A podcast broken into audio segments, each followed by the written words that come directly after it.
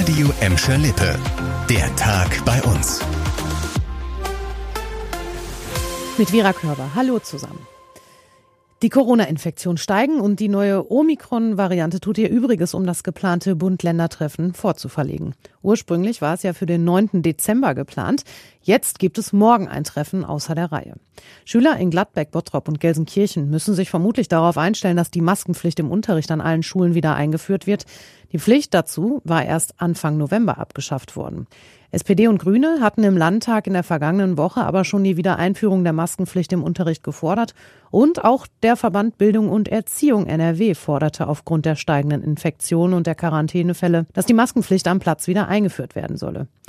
Auch für Fußballfans dürfte es in Zukunft wieder schwieriger werden, Fußballspiele live im Stadion zu gucken.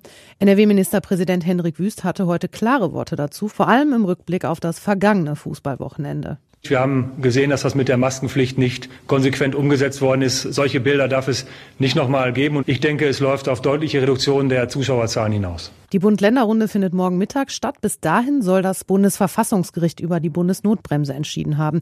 Die Richter sollen sich am Morgen zur generellen Impfpflicht, zu eventuellen Schulschließungen und zu Kontaktbeschränkungen äußern. Das waren mal wieder keine guten Nachrichten, die da heute vom S04 kamen, nachdem Schalke-Stürmer Simon Terodde schon am vergangenen Samstag gegen den SV Sandhausen nicht antreten konnte, fällt er auch für die restlichen drei Spiele des S04 in diesem Jahr aus.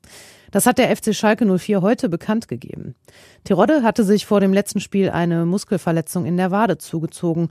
Beim nächsten Spiel gegen Tabellenführer St. Pauli muss Schalke-Trainer Dimitrios Gramotzes außerdem weiterhin auf Salif Sané und Danny Latzer verzichten. Beide nehmen verletzungsbedingt noch nicht wieder am gemeinsamen Training teil, absolvieren aber immerhin ein individuelles Training. Außerdem plagt Gramozis selbst gerade eine Erkältung. Das Training übernehmen die Co-Trainer.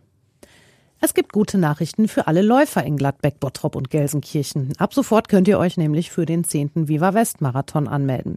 Der Marathon durch Gladbeck, Bottrop, Gelsenkirchen und Essen steigt am 22. Mai kommenden Jahres und bis Ende Dezember gibt es sogar einen Frühbucherrabatt.